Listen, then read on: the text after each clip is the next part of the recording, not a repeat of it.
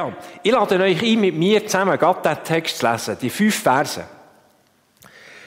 So hat Gott alle ohne Ausnahme zu Gefangenen ihres Ungehorsams werden lassen, weil er allein sein Erbarmen erweisen will. Wie unerschöpflich ist Gottes Reichtum, wie tief ist seine Weisheit, wie unermesslich sein Wissen, wie unergründlich sind seine Entscheidungen, wie unerforschlich seine Wege. Hat jemals ein Mensch die Gedanken des Herrn ergründet?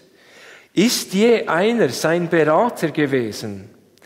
Wer hat Gott jemals etwas gegeben, so dass Gott es ihm zurückerstatten müsste? Gott ist es, von dem alles kommt, durch den alles besteht und in dem alles sein Ziel hat. Ihm gebührt die Ehre für immer und ewig. Amen. Da wird dem wirklich fast ein kleiner Sturm. Was für eine Dichte. Ich erlaube mir heute Morgen einfach drei Sachen aus dem heraus anzuschauen. Drei Aspekte. Es bietet natürlich noch einiges mehr. Aber drei Sachen schauen wir an. Das erste, was mir auffällt, der erste Aspekt, der mich angumpelt hier, das sind da hier die Verse 33 bis und mit 35. Ich sage euch, warum sie mir auffallen. Paulus mit seinen Briefen, wie er als missionarisch unterwegs ist, wenn wir lesen, wie er mit diesen Mächtigen und mit den Pharisäern diskutiert hat, er ist ein Meister von Rhetorik, ein Meister von Argumentation. Und was macht er? Er zitiert uralte Texte. Wir haben hier Verse drinnen vom Hiob. Wir haben Verse drinnen vom Jesaja. Jahrhunderte alte Texte, wo diesen Schriftgelehrten und Pharisäer, wo ja einer davon war, bestens kennt. Also Spontanität scheint hier nicht das höchste aller Güter zu sein. Dort, wo ich herkomme, der Kreis, wo ich mich drinnen bekehrt habe, sind sehr enthusiastisch und charismatisch gewesen und dort hat vor allem das spontane Gebet Gewicht gehabt. Das ist das, was man praktiziert. Selten hat man mal etwas betet, wo vorgeschrieben war. Im besten Fall zu unser Vater, weil ja Jesus gesagt hat, wir sollen das beten, aber sonst sie waren schon vor allem die spontanen Sachen. Und die Idee dahinter war, es soll von Herzen kommen.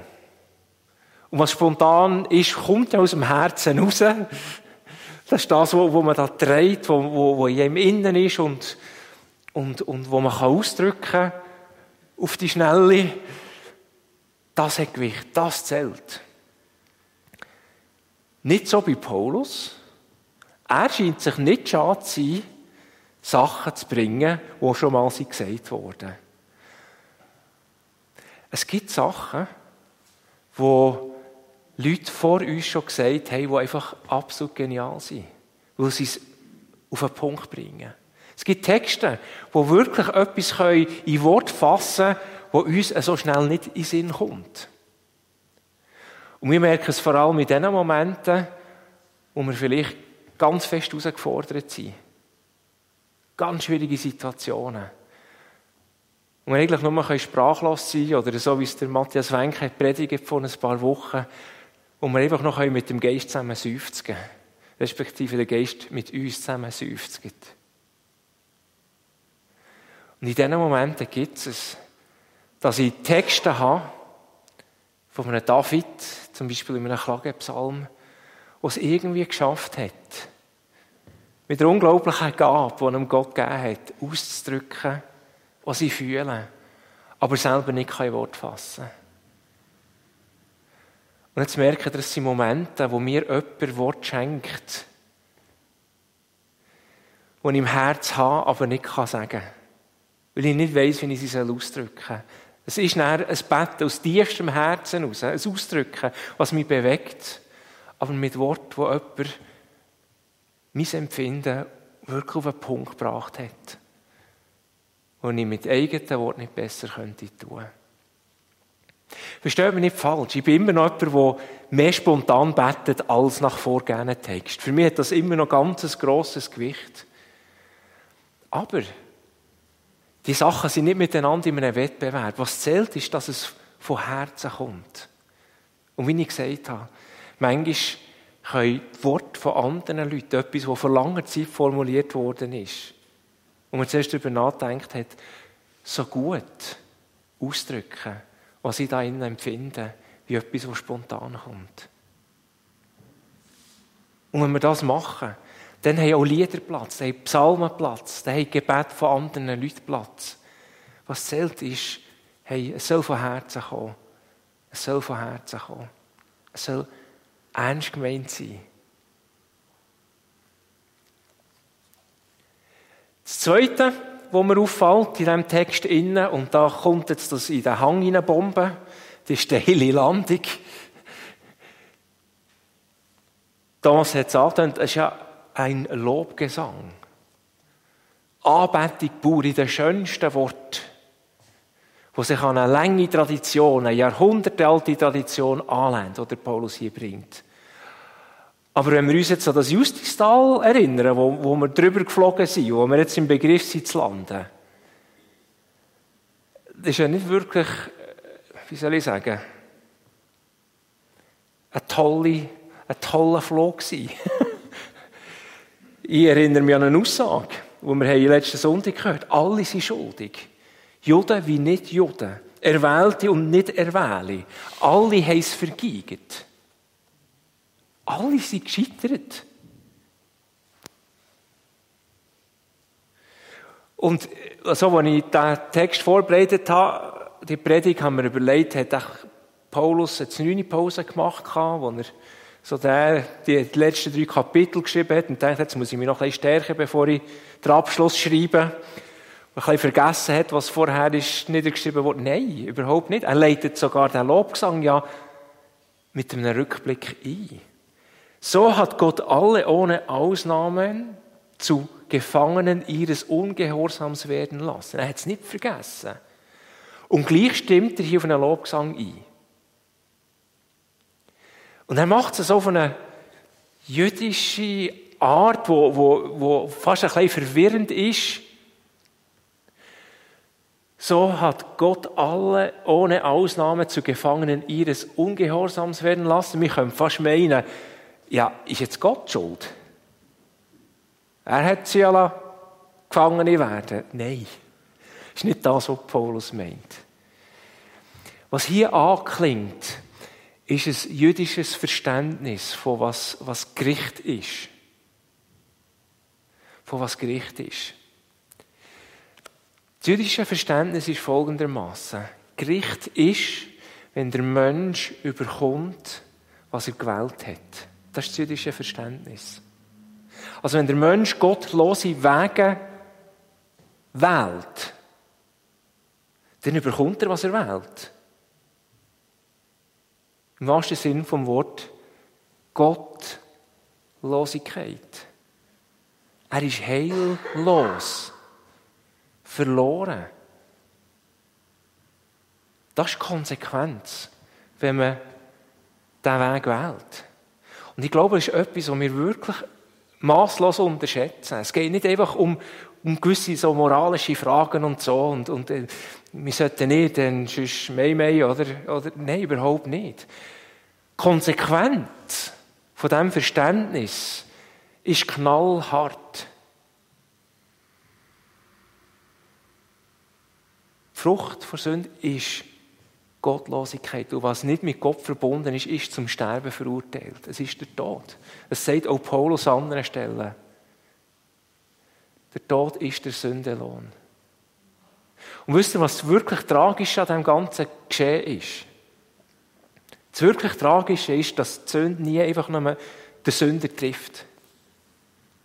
Sondern es bricht auch immer die Menschen um ihnen um. Wenn jemand ein Alkoholproblem hat, das hat immer Auswirkungen auf einen Partner, auf die Kinder, wenn die Eltern und das auf die Eltern. Es hat Auswirkungen auf einen Nachbar, manchmal auf das ganze Dorf. Alles erlebt, gesehen.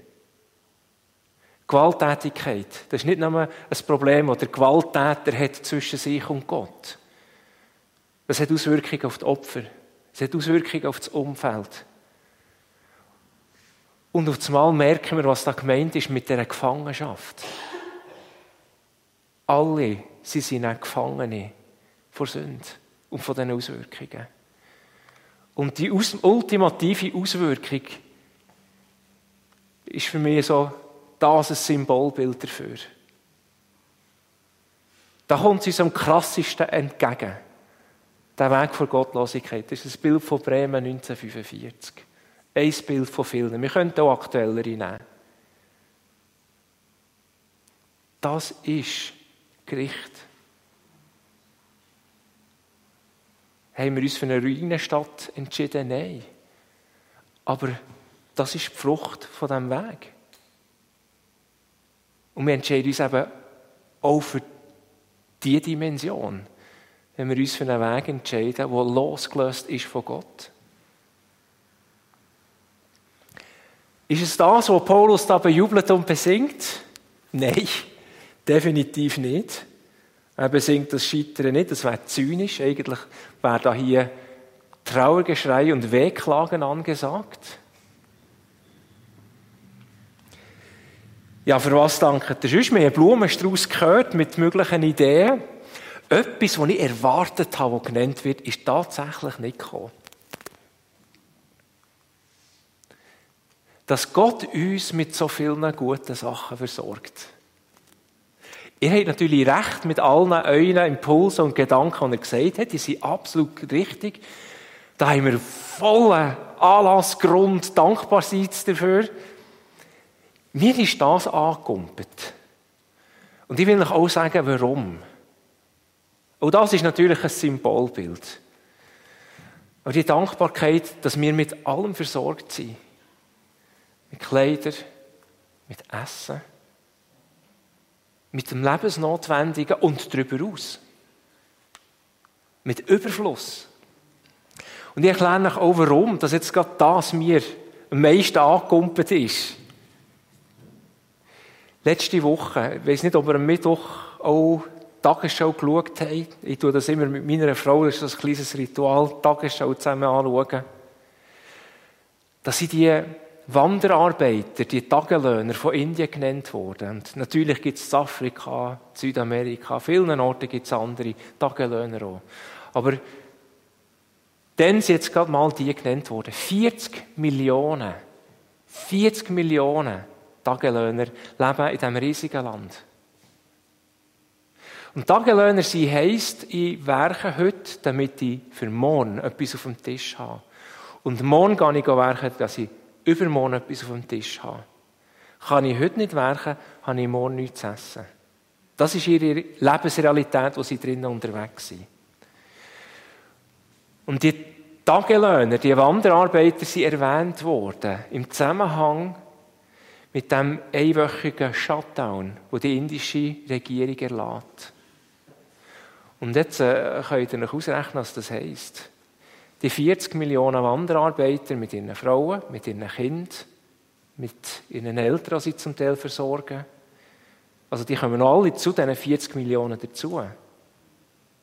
Für die heisst die Woche, eine Woche lang Hunger haben und aus Abfall leben. 40 Millionen. Das sind Dimensionen, die der Verstand von uns Schweizer sprengt. Das können wir gar nicht einordnen. Und aus dieser Perspektive aus gesehen realisieren wir Arbeit, genug Essen, Kleidung, eine Wohnung, Rechtssicherheit, Versicherungsschutz. All das ist aus globaler Perspektive keine Selbstverständlichkeit. Es ist für uns normal. Aber normal, was ist normal? Oder? Das wäre eigentlich das, was einer Mehrheit entspricht. Global betrachtet ist das, was wir haben, nicht normal. Es ist ein Privileg. Ein außerordentliches Privileg. Und mit Recht sagen wir Gott dankbar dafür. Und mit Recht drücken wir die Dankbarkeit aus, indem wir grosszügig mit dem umgehen, was uns anvertraut ist. Indem wir so teilen. Dankt Paulus für das? Nein. Es geht auch hier nicht um das. Nein, um was geht's?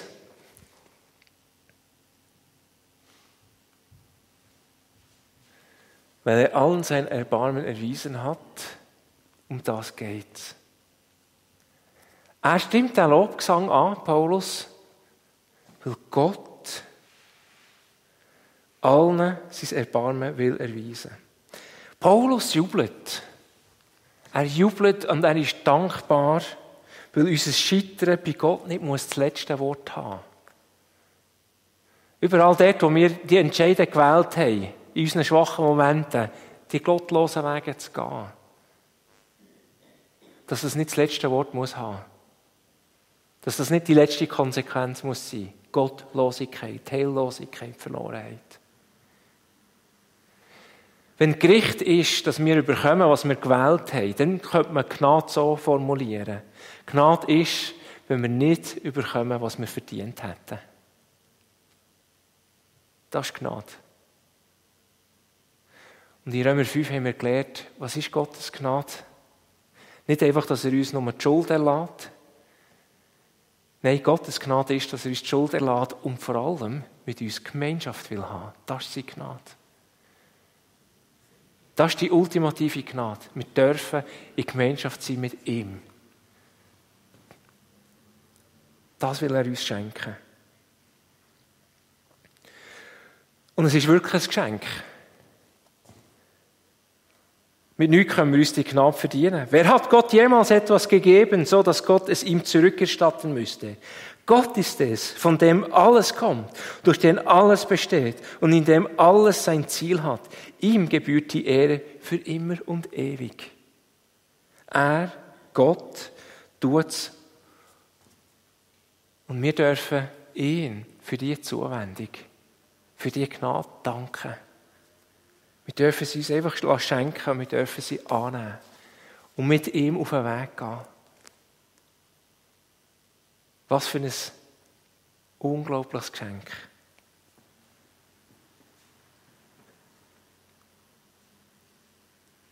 Und etwas Drittes ist mir aufgefallen. Etwas, was auch eigentlich nicht so typisch ist, einmal nicht für mich, muss man von mir reden. Ich danke in der Regel Gott für die Sachen, die ich konkret erlebt habe. Die Sachen, die ich weiß. Paulus macht hier genau das Gegenteil. Er betet Gott an für das, was er nicht weiß. Respektive, dass er es nicht weiß, ist für ihn Anlass, Gott anzubeten. Das will etwas heißen. Paulus ist ja ein Studierter gewesen. Der hat sein Leben lang mit der Tora gerungen und auseinandergesetzt. Der hat einen der besten Lehrer gehabt.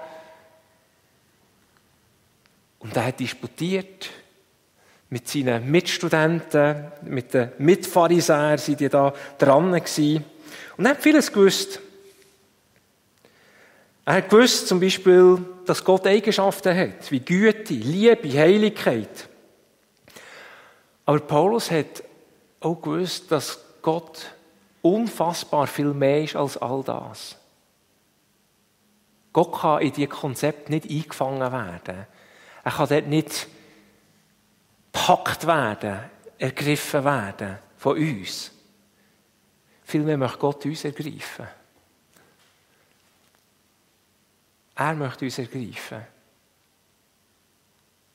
Nicht wir sollen ihn ergreifen. Und vielleicht kommt von dort her auch das Gesetz aus dem Alten Testament, dass wir uns kein Bildnis von ihm machen sollen, kennen wir, haben wir gehört. Dort ist es nicht darum gegangen, irgendwie aus Holz einen Götz zu machen und zu meinen, der Götz hat Kraft. Aber der Versuch war ja immer da gewesen, dem Gott, den man nicht fassen kann, ein Gesicht zu geben, weil es ein bisschen einfacher ist, den anzubeten. Und das Gesetz hat wirklich auch Bedeutung für uns. Nicht, dass wir etwas aus Holz machen oder aus Gold oder was noch verrückt machen, aber auch wir haben ja Bilder von dem Gott. Und Zum Teil tut ja die Bibel selber uns die Bilder liefern. Die Bibel stellt Gott als Vater vor. Aber wir wissen auch, dass die Bibel sagt, dass Gott nicht nur wie ein Vater ist, sondern er tröstet wie eine Mutter. Gott wird für Gerechtigkeit sorgen, wie ein Richter. Und gleich ist Gott mehr als ein Vater, als eine Mutter, als ein Richter. All die Aspekte sind in ihm. Und gleich ist er so viel mehr als das. Wir können ihn nicht fassen. Karl Barth hat das versucht auszudrücken mit einem, mit einem Satz, der ein bisschen holprig tönt, aber er hat noch ab und zu ein bisschen holprig geschrieben und ein bisschen kompliziert. Gott, der ganz andere.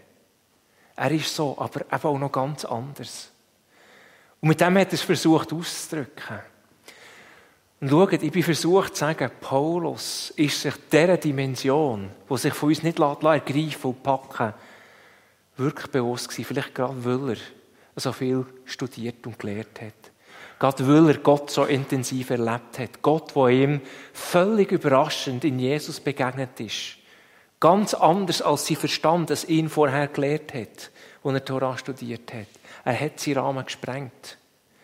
Und er hat gewusst, ja, ich habe Gott erlebt, ganz konkret. Aber er ist viel mehr als das. Er ist viel mehr als das. Und der Gott, der so viel mehr ist, so unfassbar groß, dass er all unsere Bilder und Vorstellungen sprengt. Mit ihm dürfen wir in Beziehung stehen. Obwohl er alles sprengt, ist er ein Gegenüber, das konkret und erfahrbar ist, wenn wir Zeit mit ihm verbringen. Das sprengt ihm wirklich den Verstand. Da kann man nur staunen. Und vielleicht wäre das auch noch so eine Anbetungsform, neben spontanen Wort und altbekannten Wort, einfach still werden vor dem Gott und staunen.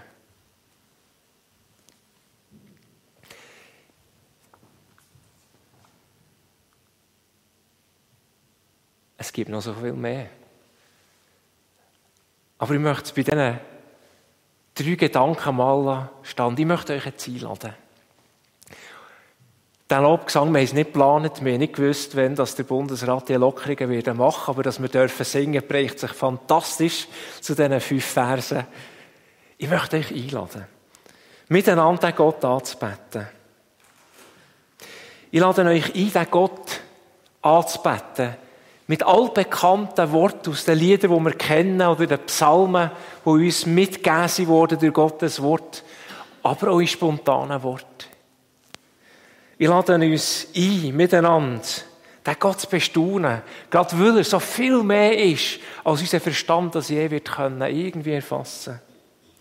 Und ja, ich lade uns ein, Gott zu danken für all die materiellen Segnungen, die wir haben bekommen und ihn zu ehren und zu preisen, indem wir mit den Sachen, die uns anvertraut sind, so umgehen, wie es seinem Willen entspricht.